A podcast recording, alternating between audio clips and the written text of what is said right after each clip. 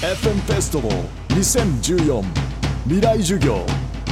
明日の日本人たちへ。未来を変えるイノベーションは起こせるのか。未来授業岐阜会場。講師真鍋大斗。テーマ映像クリエイター。メディアアーティスト真鍋大度と考えるライフスタイルのデザイン。人生のイノベーション。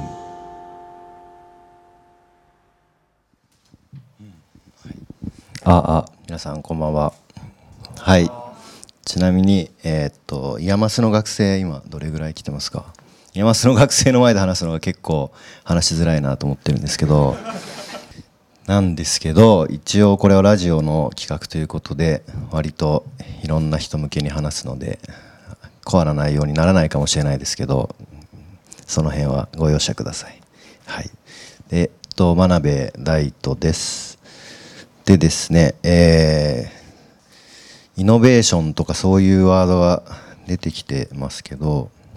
なかなかそういうことやるのは、えー簡単にはいかないんじゃないかなと思っていてでちょっとあれ映像出してもらっていいですか？すごく簡単に自己紹介をします。これで多分すごい対話形式でやることを求められているんですけどでそれもなかなかやったことがないのでちょっとうまくいくか分かんないですけどちょっと頑張ってみたいと思います。はい、で最初にちょっと練習で赤と白の紙ですよね。それを使って IAMASの学生かどうか聞けばよかったですね。えーっと岐阜県外から来てる人は白を出してください。はい。で岐阜の人は赤。質問が分かりにくくてみんな挙げてないですね。えーっとじゃあ岐阜の人は赤。岐阜以外白。あの今住んでるところ。ほう。もう一回じゃあ今度 IAMAS生赤それ以外白でいいですか？なるほど、うん、はい。ありがとうございます。かなり多いですね。でまあご存知の通り僕も IAMAS卒業で、えーやってきてるんですけどちょっとあのーちょっと待ってください。サウンドチェックだけ。よっはい。はい。えっ、と、紹介、映像クリエイター、メディアアーティストってなってますけど、まあ、映像クリエイターって分かりやすいのでよく使ってますけど、まあ、実際はそんなに映像は作ってなくて基本的には映像を作るためのなんか環境を作ったりとか、まあ、プログラム使って何かやるってことが多いです。で、まあ、ここにもちょっと質問で入ってますけど、まあ、小さい時からも音楽やってたりだとか両親がミュージシャンだったってことがあって、まあ、今でも音楽関係の仕事を好んでやってるっていうところが、まあ、あります。で会社を2006年にさっきもありましたけど作ってで IAMAS卒業してえーっと何年だっけな？2000 4年に卒業したのかな？2004年に卒業してで IAMASの最近はどういう感じか知らないですけど当時やっぱ卒業してなんか生活していくってなると、まあ、大学に勤めたりだとかっていうのがまあ一番多かったのかな。僕はそういう東京芸大の講師に講師あの助手をしばらくやってでなんとなくこれは食えるんじゃないかなという感じがしてきて IAMASああのライゾマをライゾマティクスって会社を、まあ、3人で立ち上げました。で今は35人ぐらい設立してもう8年とかですけど30人超えてでだんだんと、まあ、作り始めの頃は結構お仕事もういわゆるお仕事っていうのすごかったんですけどだんだんなんかまた IAMASにいた頃やってたような感じで自由に制作ができるようになってきてまああの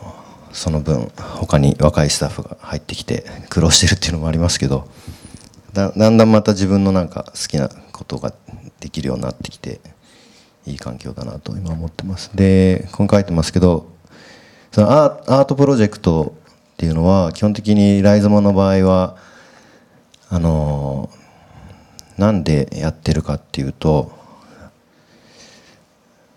広告のプロジェクトとかエンタメのプロジェクトってやっぱ過去にやったことないことっていきなりはできないんですよね。なんでアートプロジェクトで一回実績を作って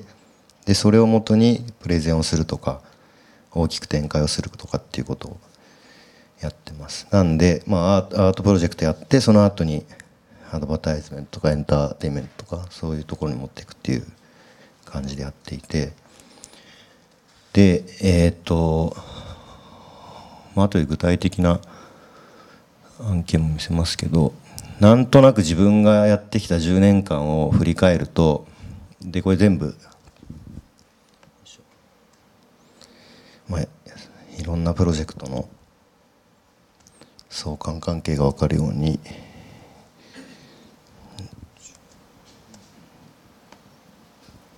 ちょっと熱いから脱ぎますね。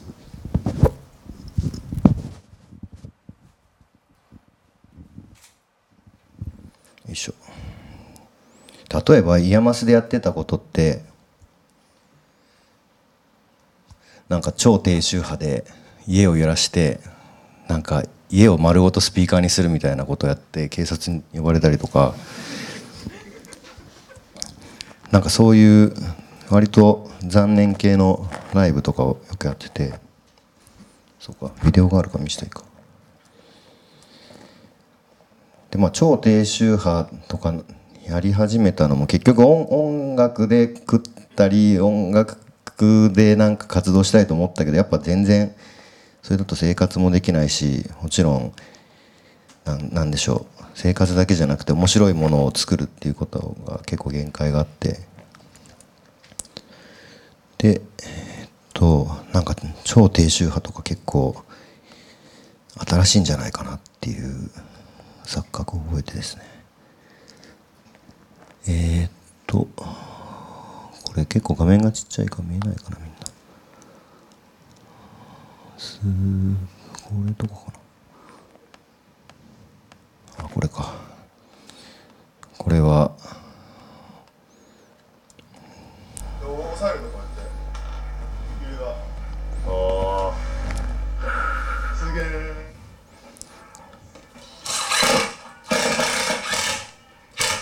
これ明るくて見えにくいことないですか？見えにくいと思う人は赤。はい。見えにくいっぽいですけどどうしましょう？ちょい落とせます？照明。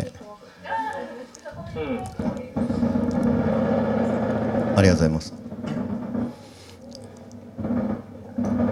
まあこれ今一緒にライゾマティクスでやってる堀聡君で僕の一個下で山入ってきてで今でも仕事してますけどこの時は僕が家を揺らす係で、えー、とその振動を検出するセンサーを置いてその値で映像を作るのが、まあ、堀井君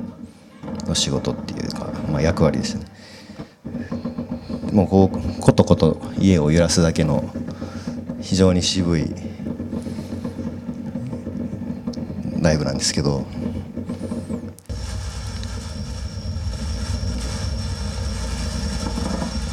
でまあこの時本当もう超超低周波って要はスピーカーで聞こえるのって 20Hz 以上の音なのでそれ以下の 5Hz とかそれこそこここここことか言ってんのとかもうね全然スピーカーに入れると音はなんないけど振動子に入れると音が聞こえるみたいな。やつでで結局そこから始まってなんか次は家をあ家じゃないあその家具を作ってで今度は体を体自体をスピーカーにしようみたいなことをやるために椅子を作ってそれもあるかな。これそうかな。あったあった。これもう激若ですね僕が。そして残念な。なんかこういうあの木の中に一個一個振動子を入れてでそれを背中につけて自分の体を振動子で揺らしてその音をまあなんか聞く。まあ、ヒアタックというか、まあ、骨伝導スピーカーみたいな感じですよね。でなんかそれをすごくこういう感じでいろんな人を巻き込みながら作ってたんですけどやっぱこういう興味が結局だんだん少しずついろんなものにつながっていってで次それ今度ウェアラブルのスピーカーっていうのを ICC で作って ICC ってあの初台にある美術館の展示のために作ってでそれを今度はダンサーが振動をコントロールするみたいなことやったりとか。でででどんどんいろいろつながっていってでまあそういう時にウェアラブルとかやってたことがまあ例えば Perfume の衣装を作る時に役立てたりとかまあとにかく全部ちょっとずつつながっていろいろアイデアを足していっていろんなプロジェクトをやってるんですけど。で、まあ、10年もやるとプロジェクトが溜まってくるのでそそういったことがちょっと一歩引いて客観的に見られるところがあってまあ面白いなと思って今やってます。それで、まあ、今一番新しいとこで言うとこの辺をやっていてえー、っと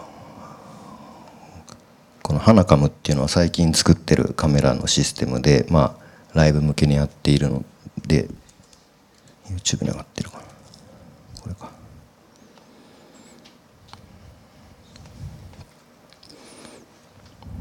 ちょっとね多分こういうことを山須の人とかはすぐできそうだって思って本当にできちゃうと思うんですけどこれもライライブのステージのライブシステムで、まあ、ダンサーじゃなくてラップトップでパフォーマンスする人のために、まあ、作ったものですね。でカメラ普通のカラーカメラは2台あって頭についてるカメラと外で撮ってるカメラ。でそのカメラを移動する間はキネクトでスキャンしてる、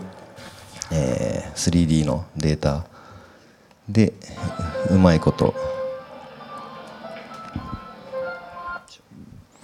なんかシームレスにカメラが視点が移動しているようなことをまあやってますけど、まあ、それも遡っていくといろんなプロジェクトのリソースの組み重ねというか組み組み合わせというかそういうところです。でなんで、まあ、ここういうのはあとアイデアを出していく上でも大切なんですけどやっぱり会社になってみんながみんな好きなことやっていくとだんだんだんだん機材とかがもう果てしないことになっていくのでなるべくリソースうまく使い回そうっていうことも一つあってあと自分の興味がやっぱ一時的にものすごい偏ってしまってなんかとにかく画像解析だけやってたりとか、まあ、そういう時期とかが突入すると結構バリエーションが減ってっちゃうのでなるべくまんべんなくいろんなところに興味を持つようにっていうこともあって、まあ、こういうふうに見ていくと。で最近はこの間山須に来てなんかビッグデータの話とかをしてたらビッグデータっすかみたいなことをね言われたりしたんだけどやっぱ今これからやっていくなんかその仕事していく上で絶対にまあ避けられないの。はちょっと前までインタラクティブっていう言葉がすごくあの、まあ、トレンドみたいになって何でもかんでもインタラクティブにしていくっていうのがあったんですけどやっぱこれからはあの機械学習っていう技術を使って人工知能的なものをなんか作るとかっていうことがすごく増えていくので、まあ、デザインどうやってデータをみんなから騙し取るかっていうかデータを取ってでそれを使って、まあ、広告をやるのかたなんかサービスをやるのか分かんないですけど、まあ、そういうセンスがすごい問われる時代になってきてで今僕はその人工知能を持ったカメラマンみたいなてか人工知能あのカメラマンのロボットかみたいなのを作っていてでここに書いた時ものでその人に教えたくない情報ありますかっていうのがあの結構みんな難しい教えたくないから教えられませんみたいなことを書かれてしまったりとかして質問失敗したなと思ったんですけどなんかその今あれなんですよね。例えば Google で検索するってことは自分の興味を Google に教えてるっていうことですよね。で、まあ、Facebook で友達とつながっていくっていうのも自分のそういう友達関係とかを Facebook に上げてるっていうことなのでで今はそういうブラウザで起きているようなことがそのウェアラブルで時計になっていったりとかそういうアクセサリーになっていった時にもういろんなものを渡していくことになるのでその時に教えたくないものっていうのはどこどこのラインかなと思ってちょっと聞こうとも思いました。でえっ、とあとはこれ私に刺さないでっていう人は絶対に刺されたくないっていう人赤今出してもらっていいですか？大丈夫ですか？僕こういうの刺されるのすごい嫌なんですけどみんな覚悟で来てるってことですよね。じゃあ覚悟してきてるということでえーっと教えたくない情報ありますかでイエスにしてる人。ははい。は赤を上げてください。じゃあはい何ですか？教えられない教えたくない情報っていうのはどういうものですか？えっと、 IAMASのメディア表現研究科の永田です。はい教えられない。教えたくない情報これね今さらっと見て誰が誰だか分かってないんですけど教えられない。はい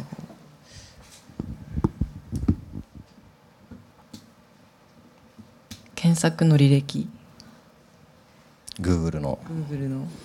でも Google はそれを知っている。ということでですよね。はい。で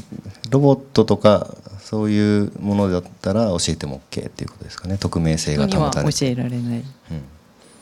そしたら Gmail も使ってますよねきっと、はい。で Gmail も使ってるってことはメールの内容もまあ全部 Google に渡してでそれで広告が出されるのもまあ OK ことですよね、じゃあその生体データみたいなのも OK ですか？例えば心拍だったりとか今は脳波はあんまり使い物にならないかもしれないですけどもうちょっと例えば精度が上がってきた時に何を考えてるかとかそういったことも教えるのも大丈夫ですか？その時代になってみないとわからない。そうですよね。せだ今なんかウェアラブルのものとかつけてます？なんか今ウェアラブルのなんかデバイスをつけてる人は赤を出してもらっていいですか？あ意外といない？いないですね。なるほど。なんか僕はウェアラブ僕もまあ言ってもつけてないんですけどあああいうのって最終的にはまあ広告的に使われるんじゃないかなと思ってて夜中心拍数140の人はこんな音楽聴いてますみたいなのだとちょっとそんな音楽聴いてみたいみたいなこととかがあったりとか要は今までねアマゾンアマゾンの購入履歴とかだけじゃなくてもう少しなんだろう嘘がつけないデータというか口コミだけじゃなくてなんか本当にまあ心拍だけだと分かんないかもしれないですけど発汗とかなんだろうななんかそういうのが出てくるともう少し広告とかも変わってくるかなと思ってで一個飛んじゃうんですけどその最終的に広告とかマーケティングとかですごいなんだろう。使えこのデータが取れたらなんだ物を売るのにすごい効率的だっていうデータって何かあると思います？例えばアマゾンは本を売りたいからなんかああいうシステムをまあ作ってたりとか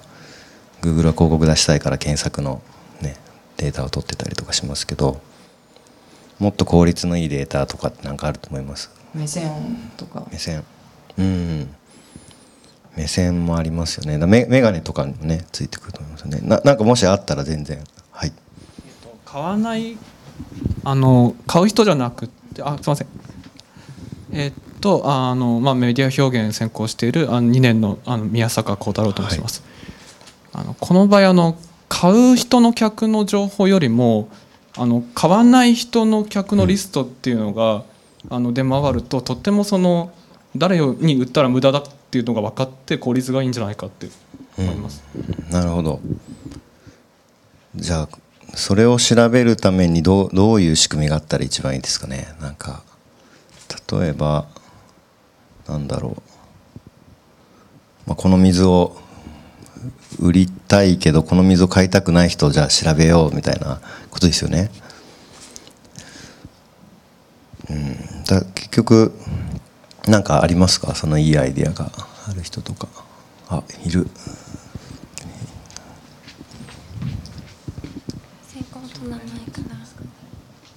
えーイエマスの、えーメディア研究1年の平井です。はい。えーっとまあアイディアで言うと体内の分泌物かなと思って、まあ、例えばいろいろあると思うんですけど例えばアドレナリンであるとか、まあ、あとこう拒否反応となんか嫌だと思ったりだとかもしくはいいとか思った時にで最終的に購入するかしないかは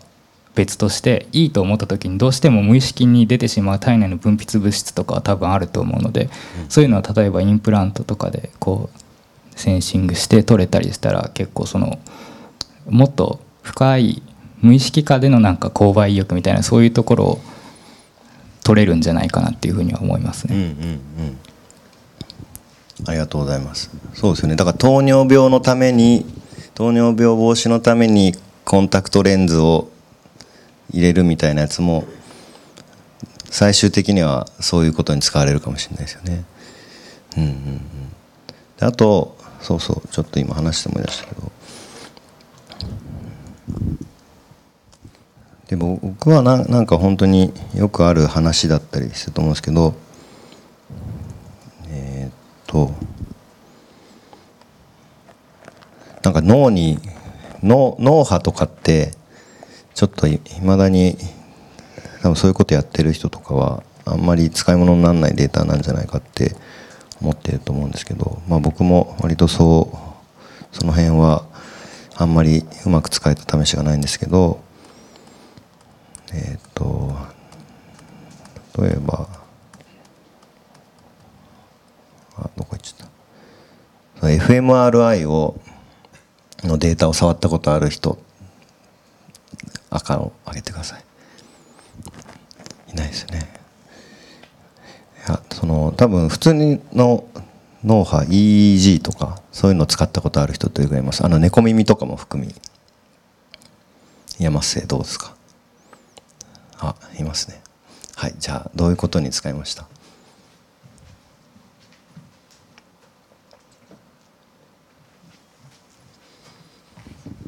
と IAMASメディア研究表現研究の北堀康美です。えっと大学の研究で脳波の興奮とリラックスの状態でをとってビジュアライズっていうのをしました。それはププロダクトみたいな感じですか？ライライブというかどういう感じのものですか？ああえっと空間にひょえっとプロジェクションする感なるほど。じです。じゃあララライブというかインスタレーションそうですねはい。そういう感じ。なんかそのデータ触ってなんだろうみ魅力的だったこととかってあります？あんまり精度が良くなくて、正直自分としてはいまいちだったかなと思。そうですよね。なんか多分普通にととな簡単に取れるやつとかねまだそんなに楽しく使えないかなっていうのは僕も思うんですけどでもそういう例えば今ねメガネとかにはセンサーがつき始めてますけど、まあ、帽子に帽子とかヘッドホンにセンサーがついててで今自分のがどういう状態かっていうのが常に取られていてで、まあ、こういう音楽聴いてる時はこういう状態とかこういうもの食べてる時はこういう状態とかっていうのが、まあ、どんどん蓄積されていくと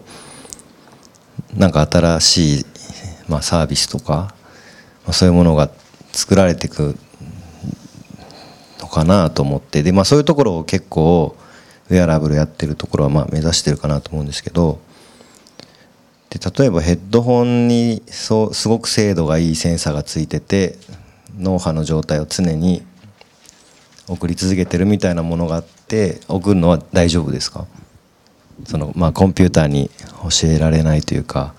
その脳波の状態を常にどっかの企業に送り続けるとかっていうのは特に抵抗ないですか？えうん生体情報はそうですね。それがどういうふうに活用されるのかが納得できれば。自分で分かれば。なんかそうですよね。どういう使われ方だとい嫌嫌な感じになるんですかね？嫌悪感を覚えるというか。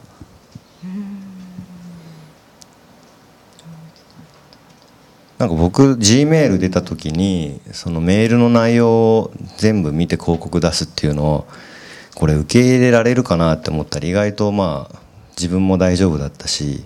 そんなにまあなんか気持ち悪くもないのでまあロボットとかそういうソフトウェアがやってる分には